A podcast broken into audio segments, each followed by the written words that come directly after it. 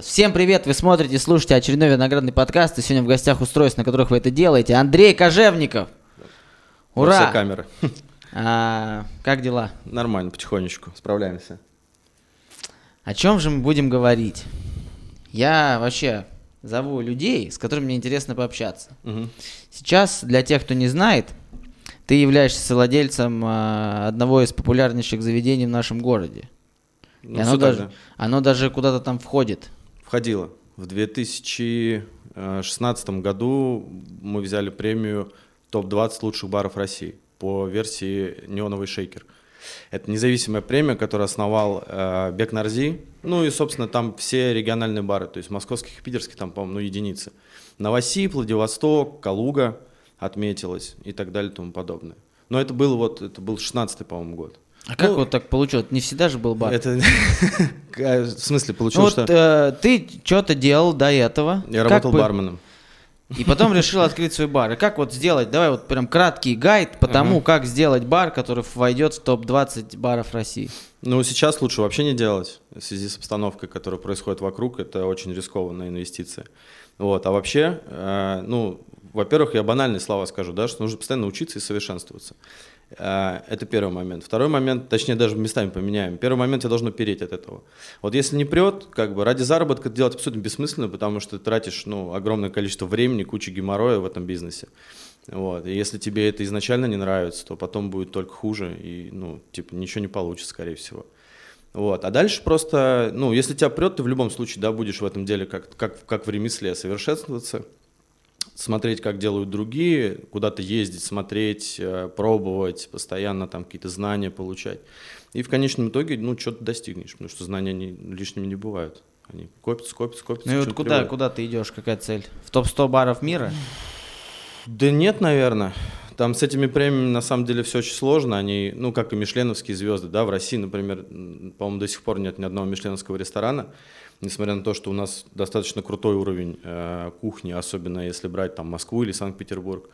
У нас очень крутая региональная кухня, как я считаю, потому что очень крутые продукты, особенно если мы возьмем там Сибирь, Дальний Восток с ее рыбой. Вот. Та же самая икра, которая там запрещена к экспорту, черная, например, да, это же тоже Россия. Вот. А, но там, э, как и в любой организации международной, очень сильная вещь э, – это лоббирование определенных там, людей, позиций, мнений и так далее. И то, что э, из Питера бар в топ-50, они, по-моему, вошли лучших баров мира, это большая заслуга их в первую очередь. а, Это бар, который сейчас вызвал э, огромное количество э, хайпа из-за того, что его хотели закрыть. Э, Один из, ну ты про ситуацию в Питере говоришь, да, Да, про да. вот это закрытие? Ну да, да, в том числе, потому что то, что они делают, достаточно круто, я там был несколько раз, мне очень понравилось, вот. И как они строят э, взаимоотношения и, наверное, со своими гостями и на информационном поле, вот, мне очень нравится. Ну и в конечном итоге, я так понимаю, что там протекция того же Бека Нарзи достаточно серьезная. А он как бы титулованный бармен и ресторатор, наверное, с международным именем. Ну Вот, поэтому им удалось, это круто, потому что хоть кто-то из России вошел в этот список, ну что он был неменяемый вообще. То есть там один бар улетал, другой на его место прилетал, и вот такая была ротация. Вот, сейчас они там есть. Мы туда не хотим, наверное. А, Наверное, это не наша цель. А, Наша цель, на самом деле, вот как моя, да, не бара частная практика, наверное, делать что-то, еще какие-то проекты. Потому что задумок много, идей много, но все время что-то мешает реализации. Мы, а, подходя к 2020 году, думали о том, что нужно что-то еще открывать. Есть, ну, были, были и есть мысли, они остаются, но потом март 2020 мы поняли, что не-не-не, пока рано. Ну, самое интересное, что, как э, сказалась пандемия не только психологически, но и на деньгах? Ну, да, у всех, я думаю, плюс-минус одинаково. А, В момент, когда был полный локдаун, это, я думаю, 70% мы потеряли прибыли от той, что была. А, Деньги уходили на зарплаты в основном, по аренде мы договорились на серьезную скидку. Вот. Ну и там доставка что-то, она как-то там, ну, дала немножко там денег, чтобы существовать. Но в целом это не панацея вообще доставка. Особенно в нашем случае, да, в случае там каких-то баров, которые, в принципе, специализируются на алкоголе в первую очередь и, наверное, на атмосфере, на, на чем-то таком. Это вообще не панацея. То есть это просто как знаешь, средство выживания. Ну, плюс еще, соответственно, мы брали кредит, э, ну, беспроцентный в агентстве развития бизнеса. Э, плюс мы получали ну, вот эти дотации на зарплату по минималке на человека. Плюс еще мы уже, когда это все начало заканчиваться, да, в июне, по-моему, э, в Сбере был кредит, который... Ну, в общем, там условия такие, если сохраняются рабочие места, он типа исчезает, этот кредит, вот так. То есть вот эти все деньги, они как бы помогли очень сильно. Что вынесли положительного? Вот как, вот, что, что, точнее, что приобрели за время пандемии, чего бы не приобрели, если бы ее не было? Слушай, ну, во-первых, доставку. У нас не было доставки вообще ни в какой форме. Вот, это первое. Сейчас она работает, конечно, обороты по ней очень сильно упали. Э, это первое. Второе, для себя мы вынесли, что мы можем очень быстро развернуться вот, и что-то сделать, потому что был момент, когда, знаешь, как в любом, наверное, бизнесе, да не только в бизнесе, в деле, происходит момент, когда ты переходишь какую-то рутину, и достигаешь такой зоны комфорта. И ты вот в ней плаваешь, плаваешь, плаваешь, э, вот, и тебе вроде даже уже не хочется что-то там напрягаться, что-то делать, вроде как все нормально. А тут такой, ну, стрессовая ситуация, которая такая мобилизовала все силы. Вот, мы очень быстро организовали доставку, э, совершенствовали ее, заключали там те же самые контракты с крупными, э, ну, с Яндекс Едой, да, с Яндекс Едой, с Delivery. Мы сделали приложение свое, вот, ну, не мы конкретно, наш друг из Москвы, он сделал приложение. Вот. И дальше по этому приложению у нас есть планы. Ну и поняли, что безвыходных ситуаций не бывает. Всегда что-то как-то где-то нужно что-то делать. Вот так. Вроде как закончился весь этот движ, все вроде как выдохнули, вроде началась движуха, и тут бац, опять начался движ. Такой да. не очень хороший. Да, да, и недавно Роспотребнадзор э, выказал рекомендации для глав муниципальных вот этих вот округов, или как mm-hmm. это правильно назвать, на тему того, что давайте-ка мы развлекательные заведения, наверное, закроем с 23 до 6. Вот давай не к решению проблемы, а просто вот когда ты это прочитал, вот твои мысли и вообще мнение по этому поводу. Да, на самом деле, э, самая большая проблема, наверное, не только Роспотребнадзора, а всех вот этих структур, э, таких комитетов там властных, они не объясняют логику своих действий. То есть, почему именно с 23, да, не с 22 или не с 2 часов, а почему именно, ну вот такой временной промежуток, что происходит в этот момент с вирусом, да, уже мемы по этому поводу появились, что там, когда две собачки, одна там типа маленькая, там вирус до 23, другая здоровая после 23, вот. А, ну, у них, видимо, была логика ограничить, наверное, дискотеки, в первую очередь, потому что это скопление людей массовое, да, они плотный контакт достаточно и так далее. Но у нас, насколько я понимаю, юридический термин дискотеки нету. Ну, то есть не понимаю, нет понимания, что это такое. Поэтому решили всех вот, с 23. Вот. А здесь, насколько я, ну, насколько я знаю, 24 региона приняли это постановление, не изменяя ничего. У нас, слава богу, как бы, ну, была позитивная динамика. Я вообще удивился, когда начали звонить из э, Горуправа, да, там, придите, давайте обсудим, там, может быть, какие-то выходы найдем. Ну и в конечном итоге не закрыли, слава богу. Ну, я... Мне тоже пришло это сообщение. Я даже пошел в торгово-промышленную палату. Да, да, мы, тебя, послуш... мы тебя видели. Послушать это совещание. Я, конечно, удивился местами, да, когда там один дяденька сказал, ну а кто после 11-то тусуется? Да, ну ладно, там да. до 10. Вот как сказал Юра Галаян, он сидел недавно на твоем месте, и он сказал, ну просто этот мужчина не знает о том, что не у всех дома есть свой бар, бильярд, баня и все остальное. Я думаю, да, я думаю, да. Ну, я думаю, что во многом, э, к сожалению, люди, да, которые находятся в управлении там областью, городом, да чем угодно, они там, ну, за 50 плотно, это 60 лет, то есть, во-первых, это группа риска, да, для вируса. Вот, может быть, они в том числе боятся за себя. Э, может быть, они не представляют в целом картинки, то есть как это работает не только для них, а еще и для всех остальных людей. Вот. И поэтому, наверное, вот, вот такие вот решения принимаются до 23. Ну, а там смысл после 23. Никто ж не ходит никуда. Ну, я считаю, что ну, всегда, всегда в такие сложные времена есть э, такая группа, которые жертвуют, да. Мне просто не очень приятно, что эта группа э, это малый бизнес и рестораторы. Но пример такой. Я считаю, что надо быть последовательным. А, как я уже сказал на этом заседании, о том, что ну, у нас в заведениях у всех, так или иначе, мы все-таки беспокоимся за здоровье гостей и соблюдаем эти правила, которые нам вводят. Там и масочный режим, mm-hmm. обработка поверхности там, и так далее. Запретите маршрутки. Да много вопросов на самом деле. Там, я, я все удивляюсь, да, запрещают, там рестораны закрывали, а метро работает. Я понимаю, что это стратегический ресурс для города, да, в плане передвижения людей, но все мы прекрасно понимаем, что самый плотный контакт идет как раз-таки в метро в час пик. Там люди стоят друг к другу вплотную вообще. Ну и в любом как бы транспорте. Вот. А, очень много мест, в которых люди, опять же, более плотно находятся и более долго. Те же самые торговые центры, например, да, огромные, крупные. Но почему-то решили вот общепить. Я на самом деле не понимаю логики. Я задавал этот вопрос, а, в том числе в Гуру Праве. У них тоже нет ответа. Вот. Почему общепит? Что в прикол? А, в чем прикол общепит это? Почему именно так? Но насколько э, мне удалось понять, самая большая проблема, что ну, это не только в общепите, что невозможно идентифицировать человека, вот, потому что если это завод, например, да, понятно, один заразился, кто с ним в цеху работает, контакты все есть, можно оповестить. А в общепите стихийное перемещение людей происходит. И невоз, ну, невозможно понять, что вот инфицированный человек куда пришел и кто с ним вместе находился. Поэтому это вызывает какие-то сложности у, там, у Роспотребнадзора, у медиков там, и так далее. Вот, наверное, поэтому все прицепились к общепиту. Хотя это на самом деле мировая практика, потому что вот мы не так давно были в Черногории, там все по... Ну, у них не муниципалитет, как по-другому называется, там, не помню, воеводство, что ли, что-то такое. Вот. Э, и там, допустим, в Которе все нормально, то есть работает все там до часу ночи, по-моему. Э, мы приехали в Будву, в Будве до 10, например. И вот, ну, непонятно. Тоже там все не понимают. Мы общались с ребятами, которые в баре в одном работали. Они говорят, мы не понимаем, почему так.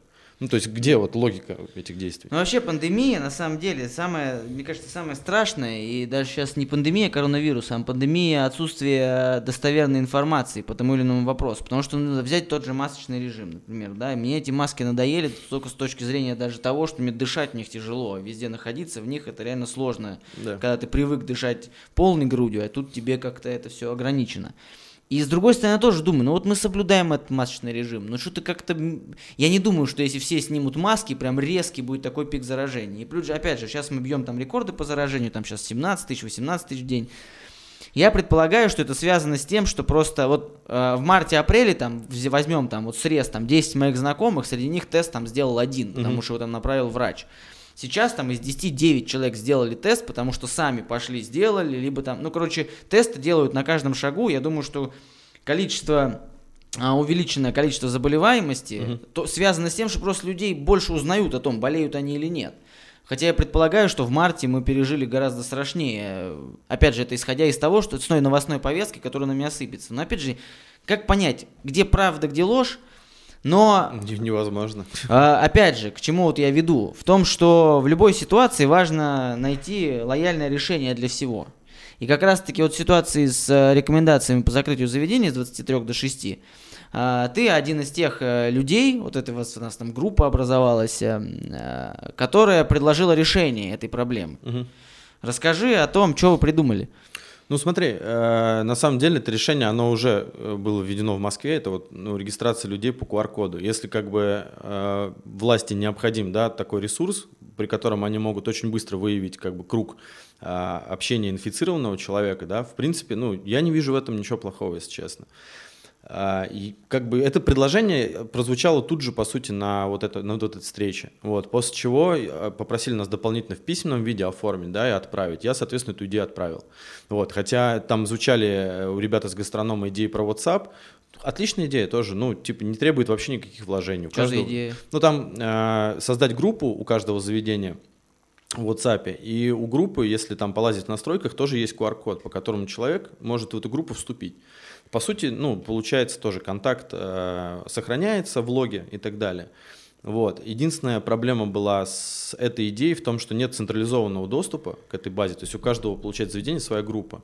Вот. И есть задержка в поиске да, вот этих людей. В конечном итоге сама идея QR-кода, которая в Москве реализована, она на самом деле, ну, блин, она толком ничего не стоит.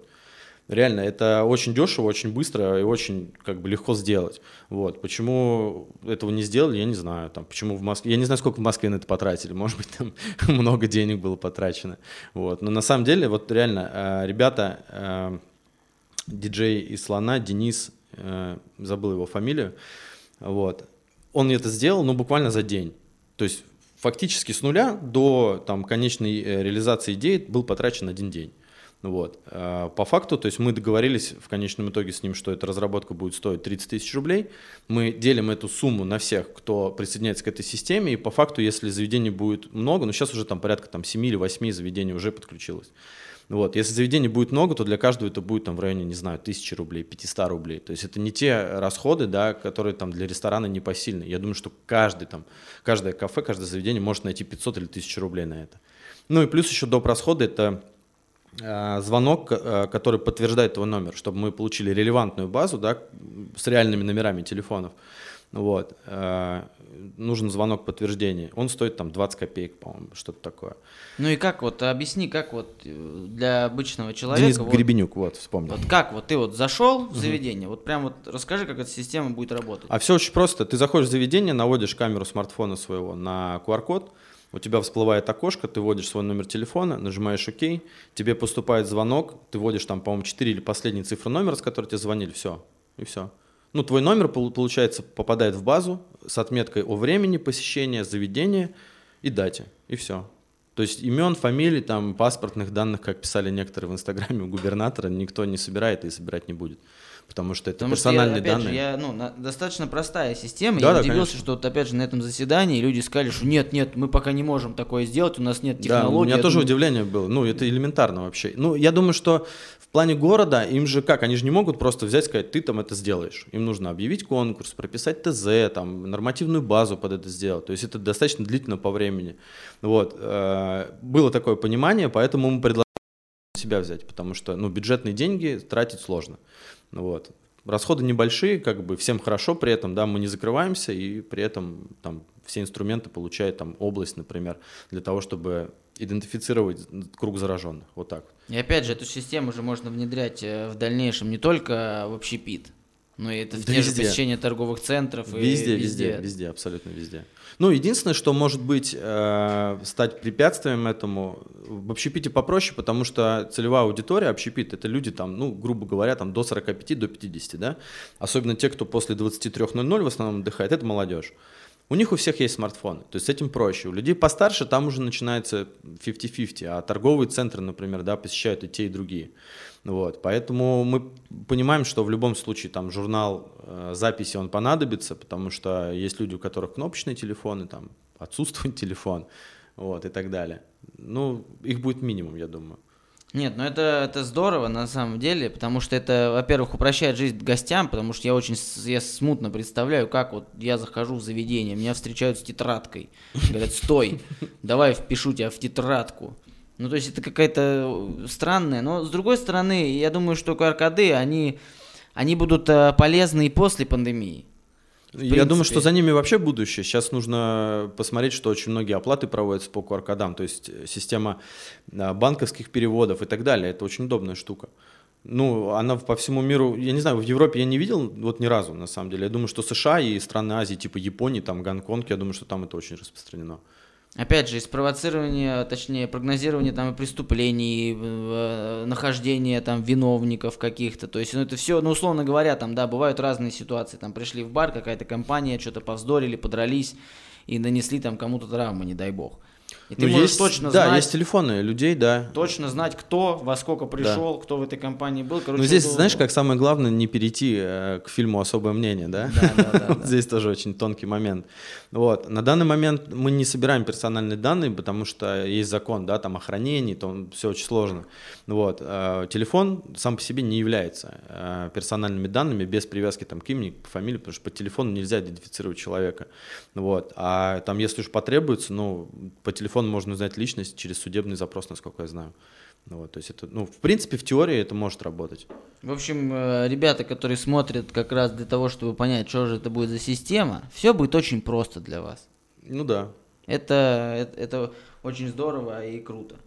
Ладно, ты сказал о каких-то еще проектах. Вот что бы ты хотел сделать? Давай сначала, что ты хотел сделать, что ты сделаешь.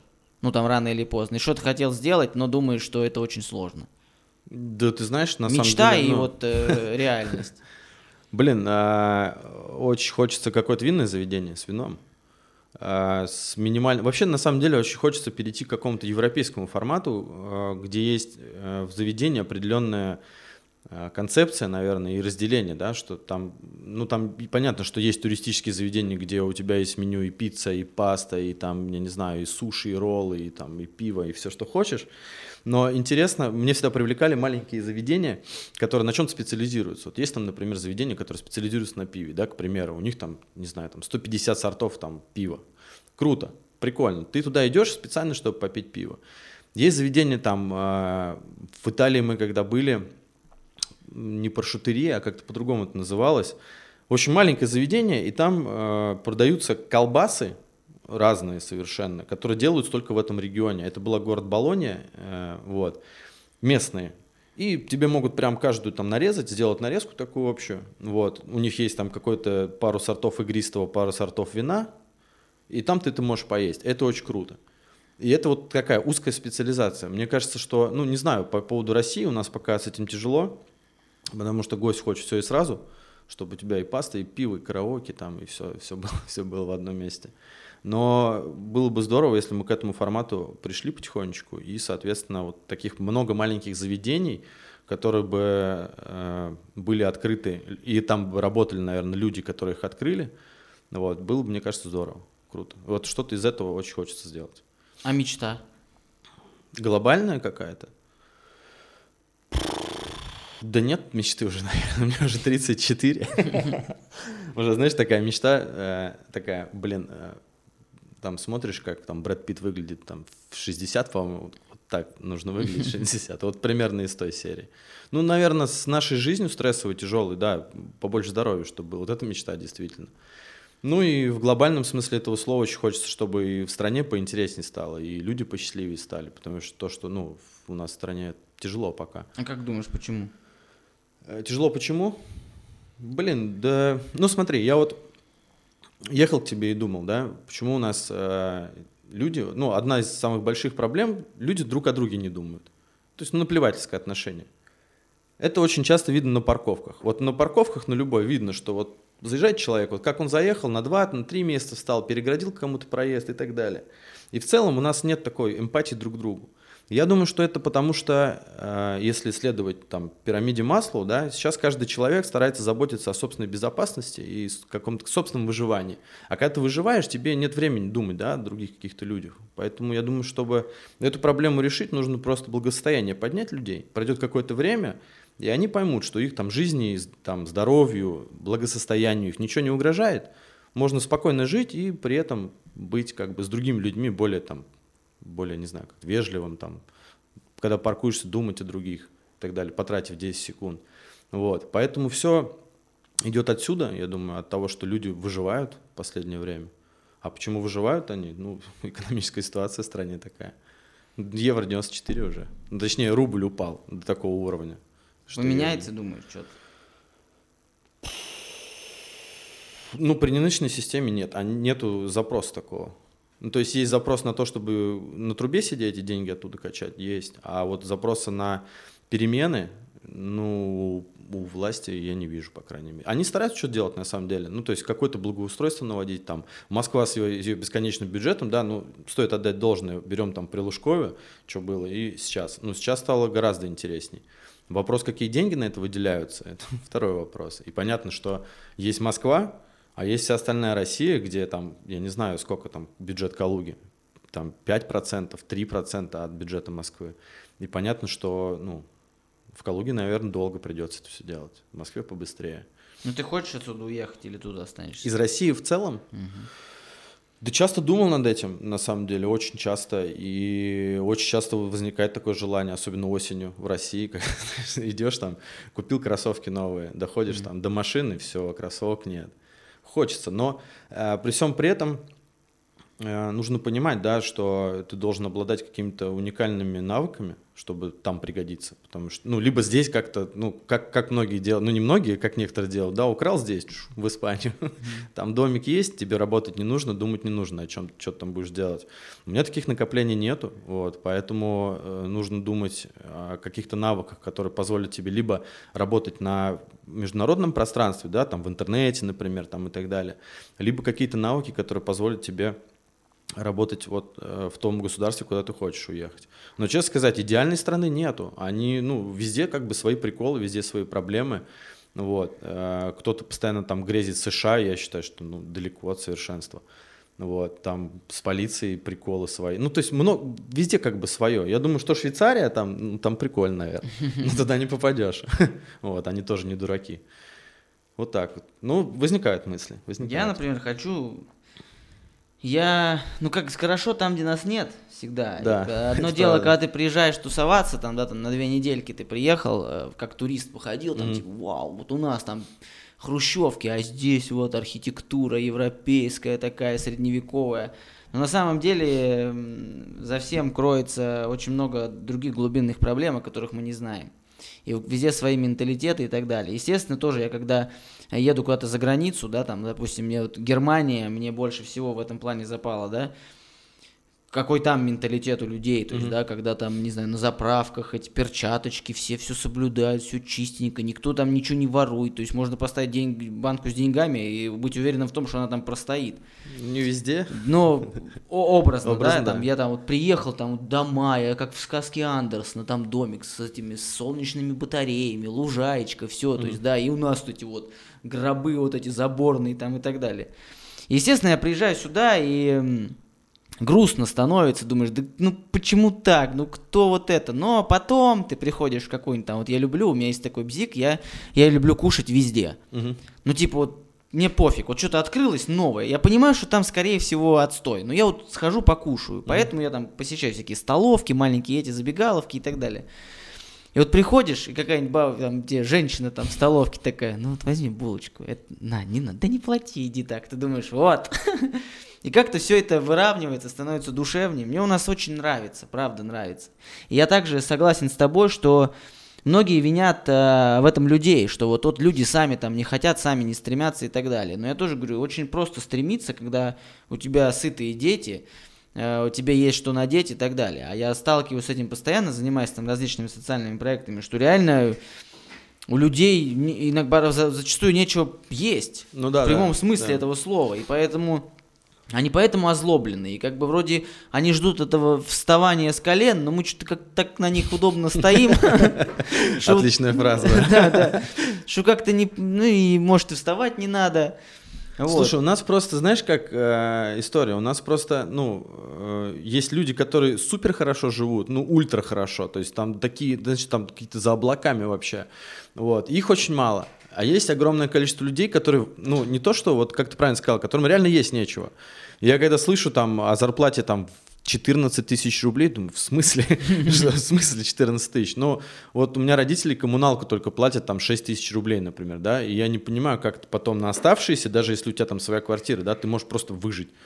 Вот, для меня это вообще, ну, я не понимаю этого реально. А очень много людей же, особенно если мы там чуть дальше от Москвы уедем, там Урал, где-то вот Сибирь, там реально такие зарплаты. 14, 15, 18 тысяч рублей. То есть это даже не 30, которые там в, в Калуге там получают. Ну, я думаю, что плюс-минус все, да, там. Я вчера видел на Авито объявление, квартира в Иркуте, трешка, 120 квадратов, 60 тысяч рублей. Ну, в Иркуте понятно, в Иркуте понятно, там, да, свой рынок недвижимости. Ну, может быть, кто-то там, не знаю, кто любит природу там такую местную, загазованную, может быть, и купит. Но в целом, э, слушай, я просто когда задумался над тем, чтобы там уехать, не уехать, э, я понял, что нужно э, начинать, ну, поскольку мне уже там 30, 34, по-моему, да, ну вот, нужно начинать обладать какими-то навыками, которые позволят тебе быть конкурентоспособным и дальше, потому что управленец это понятие супер растяжимое, да, он такой включает там много всяких критериев. Бар, ну, у каждого проекта есть конец, как бы дай бог, чтобы он подальше наступил, но тем не менее. Вот. И я, допустим, мне очень нравится яхтенный спорт, да, и в принципе все, что связано с яхтами. Я поехал, получил лицензию шкипера, то есть я лицензированный шкипер и могу управлять там яхтой до 24 метров. Вот у нас сейчас в Черногории был как раз-таки первый самостоятельный выход. Вот. Я сейчас начал э, заниматься э, видеомонтажом, да, то есть учусь этому. Ну, то есть очень плохо все делаю пока, но учусь потихонечку. Вот. И так далее и тому подобное. Мне кажется, самое главное не останавливаться, и потом ты уже поймешь, что, может быть, тебе с этими навыками здесь-то будет хорошо. Ты сможешь зарабатывать деньги какие-то приемлемые, хорошие, вот, которые тебе позволят и здесь существовать неплохо. Потому что если у тебя в России есть деньги, тебе вообще шоколадно, потому что там есть законы, которые нужно всем соблюдать. В России не так. В России те, у кого есть деньги, там закон чуть по-другому работает. Вот. Поэтому каждому нужно думать просто.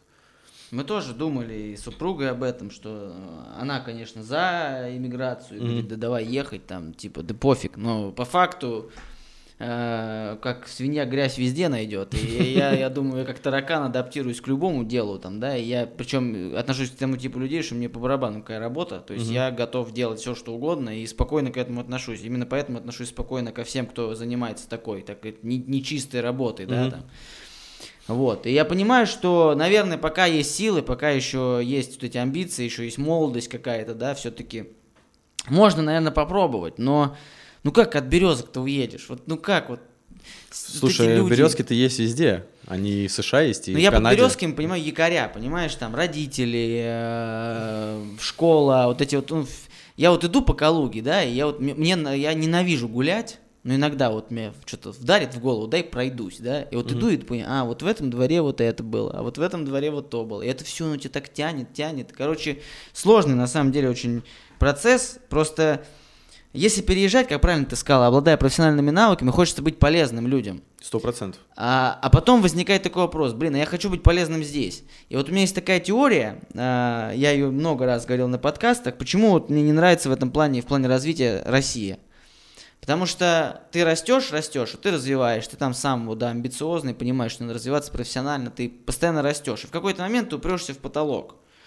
И если за рубежом, да, там, понятное дело, свои бюрократические движухи и так далее, ты этот потолок можешь пробить и идти вверх, да, да, хоть президентом стать там любой страны при желании. А у нас ты в этот потолок упираешься, и у тебя два варианта. Либо перестать расти и остаться вот на этом уровне, либо прогнуться и раком идти под этим потолком. Вот. И это видно вокруг, ну, везде, там, да, вот такие там ребята, Павел Дуров тот же, да, который там, ну, вот он вот этот потолок пытался пробить, но ему сказали, братан, не надо, сейчас сидит он косули снимает там где-то в пустыне, ему по кайфу.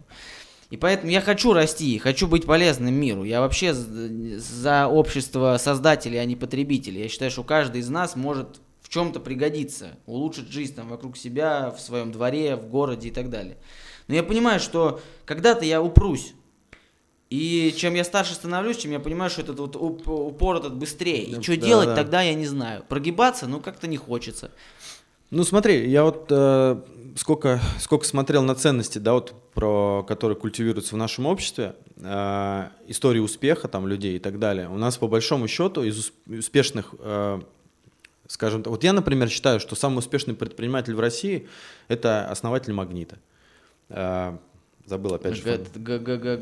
Который Краснодар. Галицкий, Галицкий, Галицкий, да, потому что он, во-первых, сделал там огромную сеть этих магазинов, да, Потом там они начали развивать параллельные проекты, типа Магнит Косметик, там что-то еще.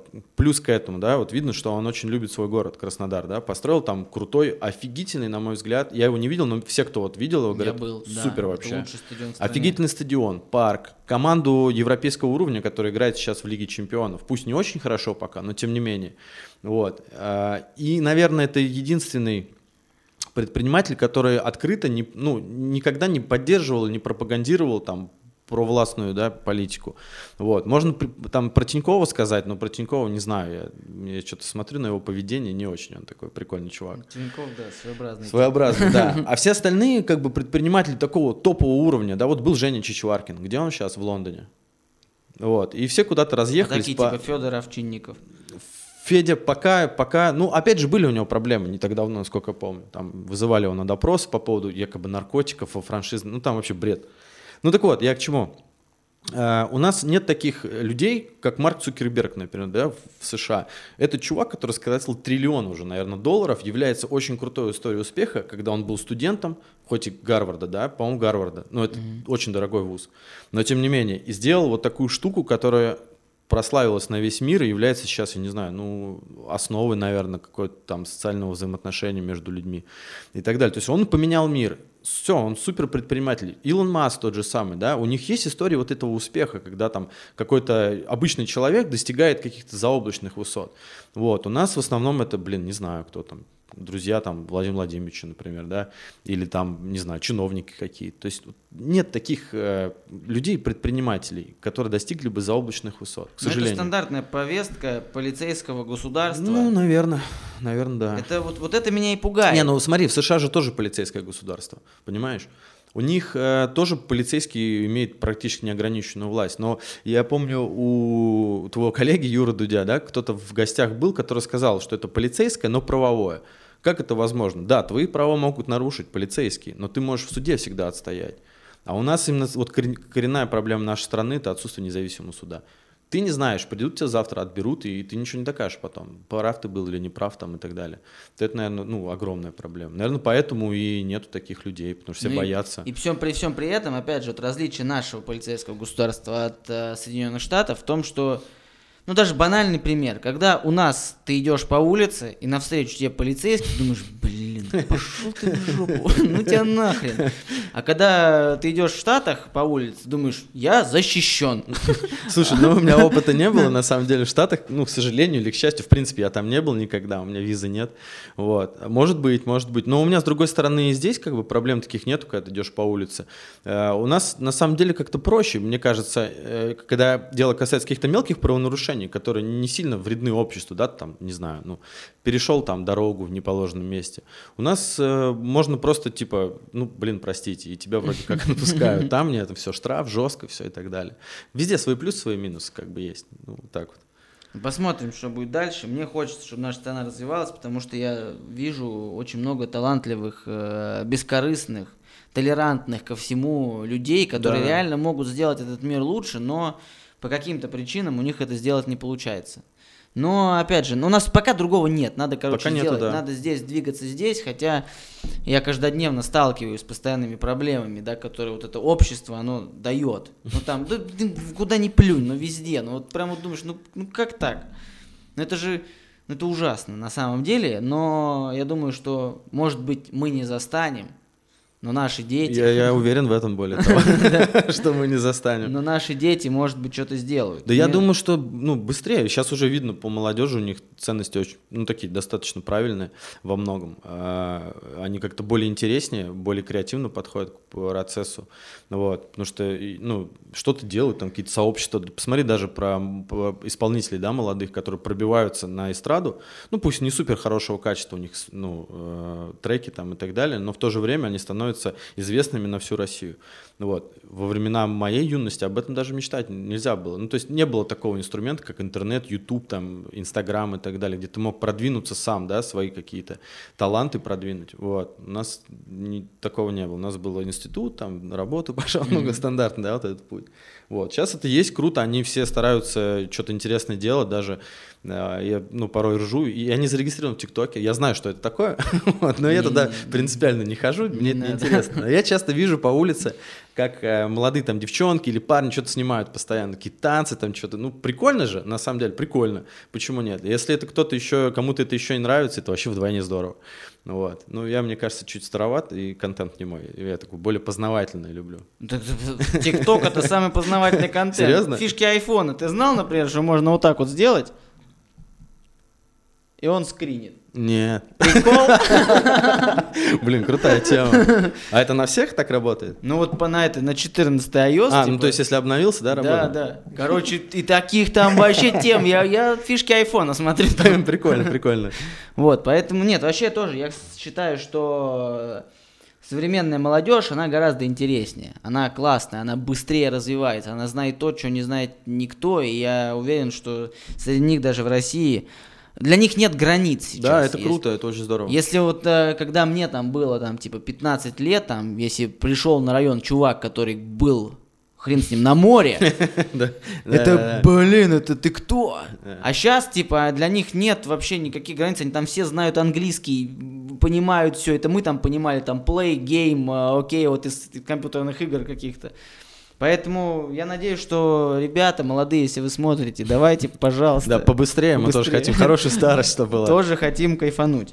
А если вот, кстати, вот если просто обращаться, э, вот что бы ты сделал, вот если к тебе приходит сейчас вот там, не знаю, Путин, угу. ну или кто-то там, кто управляет, там какой-то масон, который им управляет, или иллюминат, и говорит, Андрюх, вот давай, вот сейчас что скажешь, то вот сделаем. Вот только одно. Блин, сложный вопрос. Слушай, Думать блин... нельзя, прям надо вот так.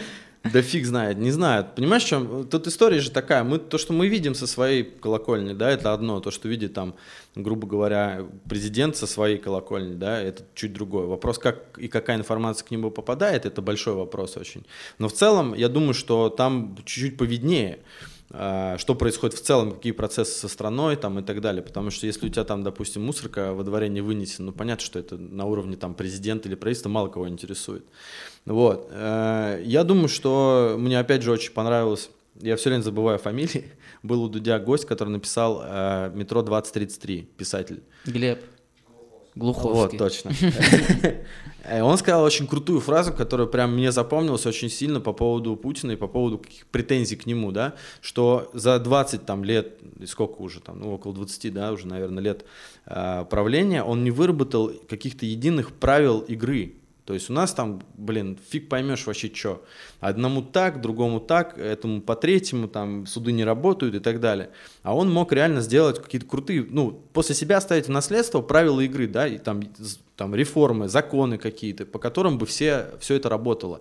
И потом на долгие поколения вперед, чтобы у всех было понимание, да, к чему мы идем, куда мы идем и как это делать. Потому что то, что происходит сейчас, очень часто, знаешь, ты когда организовываешь какой-то бизнес, и берешь под это там заемные средства, кредит там, или свои накопленные, у тебя нет гарантии, что завтра не выйдет закон, который запрещает эту деятельность. Ну нет никаких, реально, ты можешь вложиться, все деньги туда вложить, а через полгода тебя просто закроют, потому что закон такой вышел. И вот это очень большая проблема для бизнеса, нету стабильности в законодательной и налоговой системе, это ну прям беда. Вот э, сейчас же закрыли э, в общепите кальяны, да.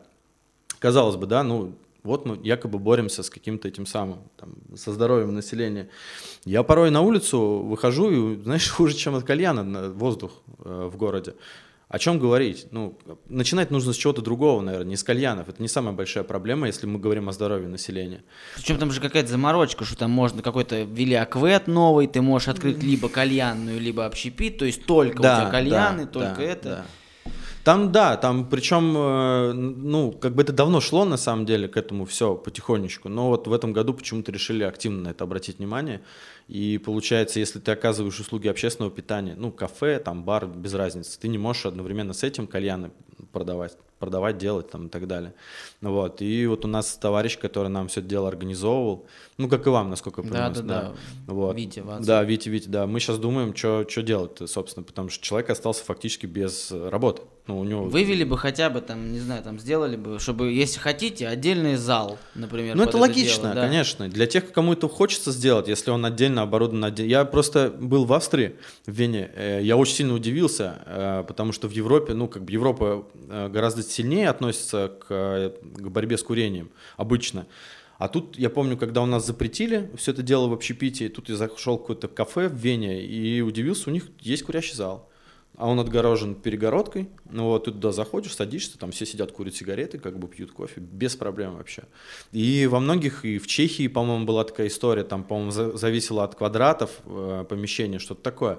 Ну, то есть какая-то альтернатива, я считаю, плюс-минус должна быть везде, да, вот, потому что есть люди, которым это нужно, которым это нужно, которым это нравится, по крайней мере. Понятно, что они не должны мешать другим, ни в коем случае, но при этом я думаю, что всегда можно сделать какие-то условия, прописать, при которых всем будет нормально.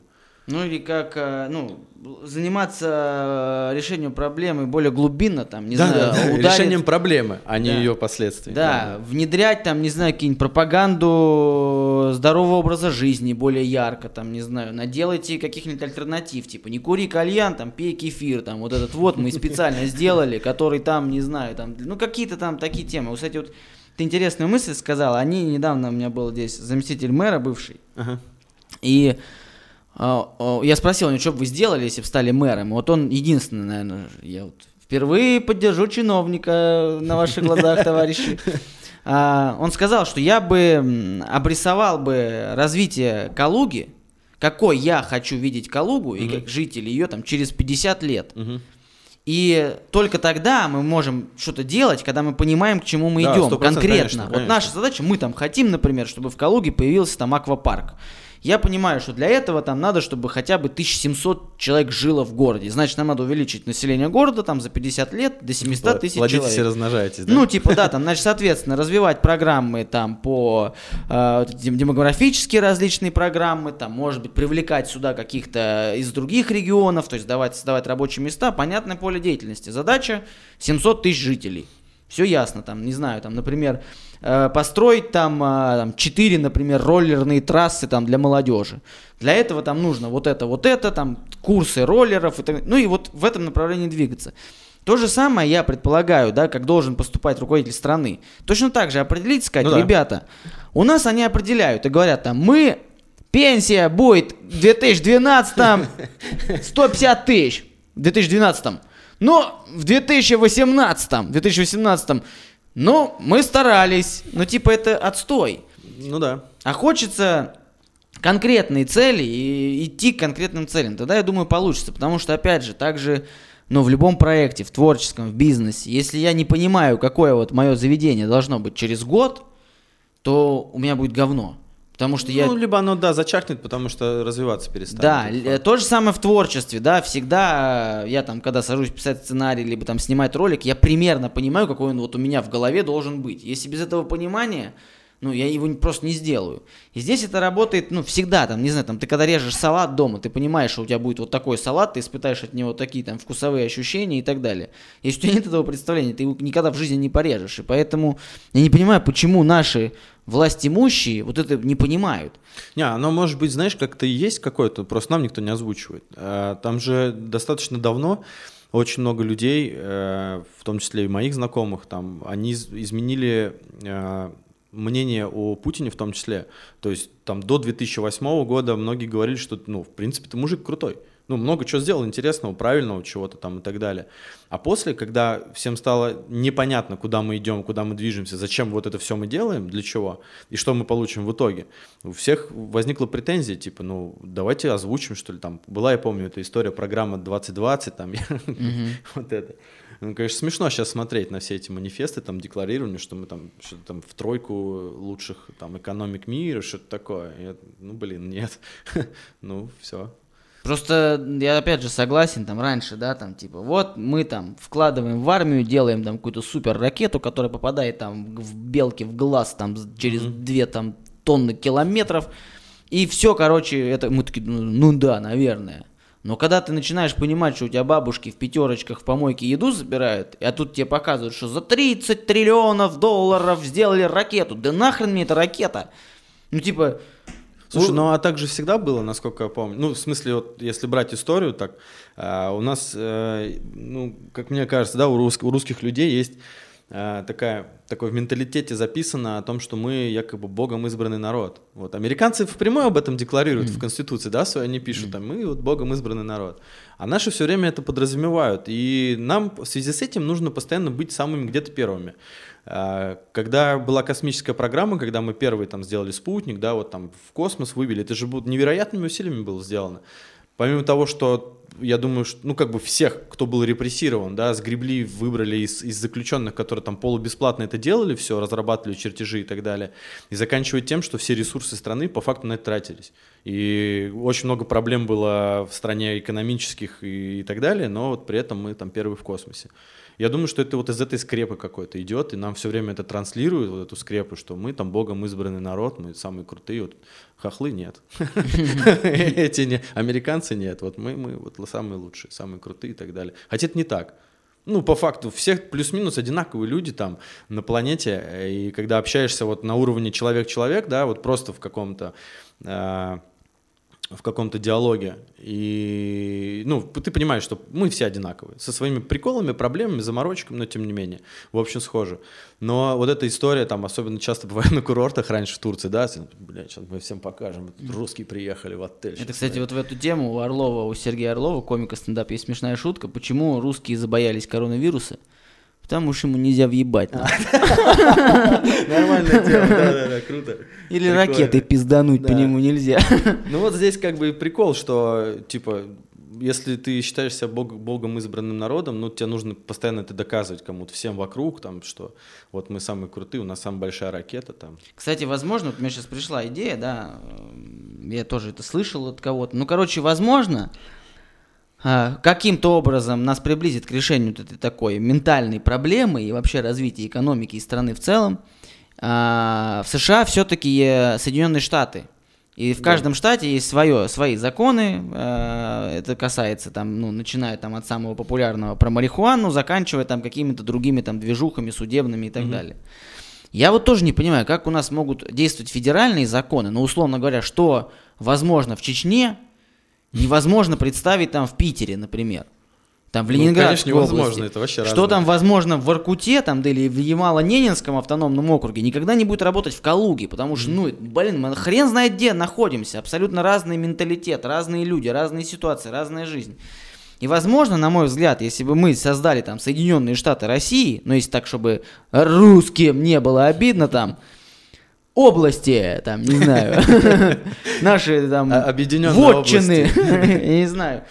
И на, каждой территории каждой этой вотчины существовали бы свои законы, исходя из того менталитета, из той структуры, которая mm-hmm. происходила.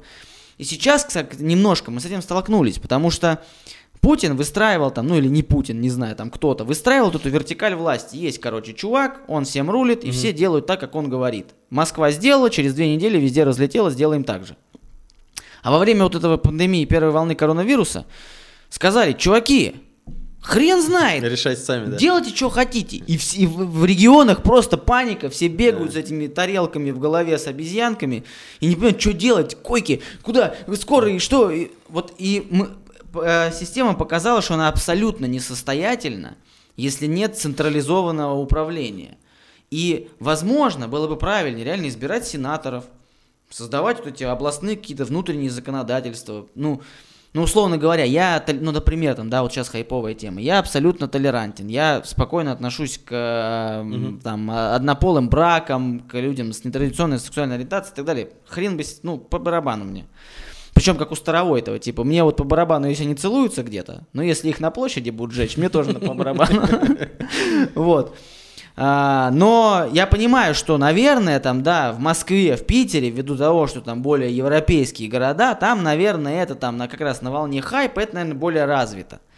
Но я не могу представить в Дагестане, в Чечне этого. Но нельзя одинаково судить э, там дагестанского э, гея, там условно, да, такие, наверное, есть. И ну, питерского. Это отчаянные люди совсем. Это, ну, это, ну и как это вот можно контролировать одинаково? Слушай, ну я насколько э, понимаю, вся эта история была задумана с вертикалью власти, когда начался аппарат суверенитета в 90-х годах, да, когда там начали просто отделяться республики и отделять не только там территорию, но еще и экономику. У нас же огромное количество всего осталось в этих республиках, и производства, и всего-всего. Вот, и я насколько помню, при Ельцине была история, когда Татарстан хотел отделиться. За Чечню мы вообще воевали. То есть я думаю, что вот эта вертикаль власти была выстроена, чтобы удержать как бы Э, в целом Россию, чтобы она не стала разъединенными штатами России, да? mm-hmm. чтобы это не было отдельными республиками. Это сделать вроде как удалось, но э, дальше же какая история? Ты же власть забрал, а как в смысле отдать власть? Как понять? Ты же все контролируешь. Но это морально, я думаю, для любого человека будет практически невозможно. Вот. И здесь, блин, мне кажется, что, ну, нет. Плюс у нас сама налоговая система заточена так, что у нас все налоги уходят в Москву, в федеральный центр, и там потом распределяются. От этого э, происходит проблема, что часто регион собирает это неплохо, а назад ему возвращается мало. И это один из, опять же, способов контролировать губернатора. Ну, потому что если вдруг он что задумал или сделает что-то не так, как нужно, ему просто перекрывают финансирование, и все. И дальше у него там... Ну, либо говорят, что в 2005 году народ там поубивал. Ну, либо так. Либо так, да. Интересная история. Как мы, видите, как мы перешли-то, а? С то на губернаторов. Ну, в общем, ладно. Не знаю, что будет, как вот... Э, даже, что бы ты... Давай вот в двух предложениях скажи «идеальная Россия». Ну, я думаю, что... Хороший вопрос. Вот я вообще к нему не был готов. Я думаю, что это страна, э, это страна, в которую, из которой не хочется уезжать, а в которую все хотят приехать. Вот когда это станет картинкой такой, знаешь, постером, как мы в свое время клеили, да, там, э, своих там кумиров или там то, что мы слушали на, на стенку. Вот когда э, во всем мире, да, в большинстве стран, когда это будет постером, который можно наклеить, вот. Тогда это, наверное, будет идеальная страна, потому что в ней будет очень круто жить. Если туда будут стремиться люди, то это очень круто. У нас пока стремятся к нам э, республики Малой Азии, да, Средней Азии. За то, ну, за работу. Ну, что у них еще хуже делать. А, а все остальное, то есть мы, по сути, страна сырьевая, поставляем лес всему миру, газ, нефть и мозги. Что вообще ресурс самый ценный, мне кажется. Вот это крайне обидно. Очень обидно. А когда к нам начнут мозги приезжать, вот это будет идеальная страна. Для меня, когда в ней не воруют и не врут. И не боятся. Голосуйте за Жириновского. Не врать Я вот сейчас просто вспомнил, ты говорила, я так вспомнил президента Туркменистана, вот этот мем, или Глеб Туркменистан это? Да, Туркменистана президента, который там песни поет. А, на гитаре играл, да? Да, да, да, да, Я думаю, а у нас так же, блин. Только он песни не поет. Ладно, вот на этой прекрасной ноте я предлагаю закрыть эту тему. Короче, у нас под конец э, каждого подкаста есть такая рубрика. Mm-hmm. У меня тоже есть рубрики. Не Блиц, а, не, не Блиц. что с Путиным. Okay, а просто рубрика «Разговор с самим собой», потому что, на мой взгляд, э, сложнее всего поговорить с самим собой. Вот эта камера, это Андрей, которому 15 лет. Вот тут вы ты 15? сейчас... Да, вот вы сейчас встретились, это ты 15-летний. Нужно что-то сказать? Ну, что-то скажи. Да, в 15 лет все было круто. Просто живи в кайф и все, и все будет хорошо. Все. А теперь он перевоплощается в Андрея, которому 75. Э, ну что, наверное, ты прожил крутую жизнь. И в, на стене у тебя висит картинка, картинка с Россией. Да, с Россией. И нет, с гордостью паспорт, когда ты достаешь, знаешь, на этом самом. И широких штанин. И широких штанин, да, да. С, с орлом двухглавым. Круто. Блин, я бы тоже так хотел. Вот помечтали Ну теперь, ладно, скажи в эту же камеру просто э, любому человеку, который вот сейчас до этого момента досмотрел и сейчас сидит на тебя смотрит. А что сказать? Что хочешь вообще? Блин, ну растите, совершенствуйтесь, делайте свое дело круче всех остальных и будет счастье каждому. Все. Прекрасные слова. Будьте добрее к людям, это важно. Да. Как тебе, тебе понравилось? Да э, классно, на самом на подкасте? деле, да? прикольно. А, я пос... люблю потрещать, знаешь. Вот, ну вообще, блин, я тоже, я вообще рад, что у нас в городе появились подкасты, это круто, блин, пообщаться вот на такие темы, и как бы у меня такой лейтмотив моего подкаста, это общаться не с... Ну все привыкли, там, например, тебя видеть из бара, ты там бармен, ты разбираешься там в ресторанном бизнесе и так далее. А всегда за этим кроется человек. Очень много чего кроется, кстати, за каждым человеком. Да, и истории. мне как раз интересно пообщаться с человеком. Потому что, блин, у нас у каждого мнение по какой-то счету. Смотри, как мы интересно обсудили э, вот такие глубинные, важнейшие темы нашей страны. А возможно, вдруг мой подкаст превратится в Симпсонов. И потом люди будут говорить, а вот э, Кожевников еще говорил э, во, во втором сезоне подкаста. Слушай, но к этому же все идет на самом деле в плане развития журналистики. То есть раньше же были такие э, взгляд тот же самый, да, примерно формат такой же был. Только сейчас телек превратился просто в историю, где есть там куклы, сидят и обсуждают дозволенные темы и дозволенными словами. И вся журналистика нормально, она ушла в YouTube. Мне очень нравится Пивоваров, например. Я вот тащусь и да, от темы, о том, как он делает. Профессионал настоящий. И он, по сути, делает что? Телек. Только делает это все ну, в пространстве интернета. Я думаю, что э, у нас в ближайшее время вообще все таланты, они в Ютубе как раз будут. И эта тема будет только развиваться. Ну и, собственно, Дудь, он как бы первый человек, да, вот, наверное, первый. Я не знаю, Познер был в Ютубе или нет, не было. Ну, значит, первый, кто это, кто это дело максимально популяризировал. То есть делал настолько популярным. Причем это просто интервью, да? Два человека сидят и общаются. Все, там нет спецэффектов, что-то еще. Кайф. Два я тоже, часа, я обожаю. Я вообще, да. я вообще вот э, э, стараюсь уходить. Я там никогда не готовлю вопросы по той причине, что я, я, я считаю то, что вот будущее вот за такой трушной журналистикой, когда да. все это ситуативно рождается, когда нет какой-то хайповой там темы, там, да, ты смотришь интервью с Ивлеевой, потому что везде весь интернет про мемы, про эти там 10 сантиметров или сколько. Поэтому, а здесь ситуативная движуха. Мы посидели, поговорили, круто. Я сам слушаю, сам смотрю, мне очень нравится, мне прикольно общаться с людьми, я сам становлюсь лучше. Я надеюсь, что я собеседника тоже делаю лучше в каком-то. И поэтому такой взаимообмен крутой. Короче, тебе спасибо, что пришел. Тебе спасибо, что пригласил. Мне очень понравилось. Вы, короче, подписывайтесь на канал, если хотите подписываться. Переходите на страницы Андрея. А ты на Ютубе же есть, да? Да, да. Нужно лайки ставить еще, колокольчик Колокольчики, это обязательно. Там, да. Ну, если надо. Если нет, да и не ставьте. Слушайте там нас на Яндекс Музыке, Apple подкастах и везде, где можно слушать подкасты, мы везде есть. А, пока, пока, всем пока, пока, пока.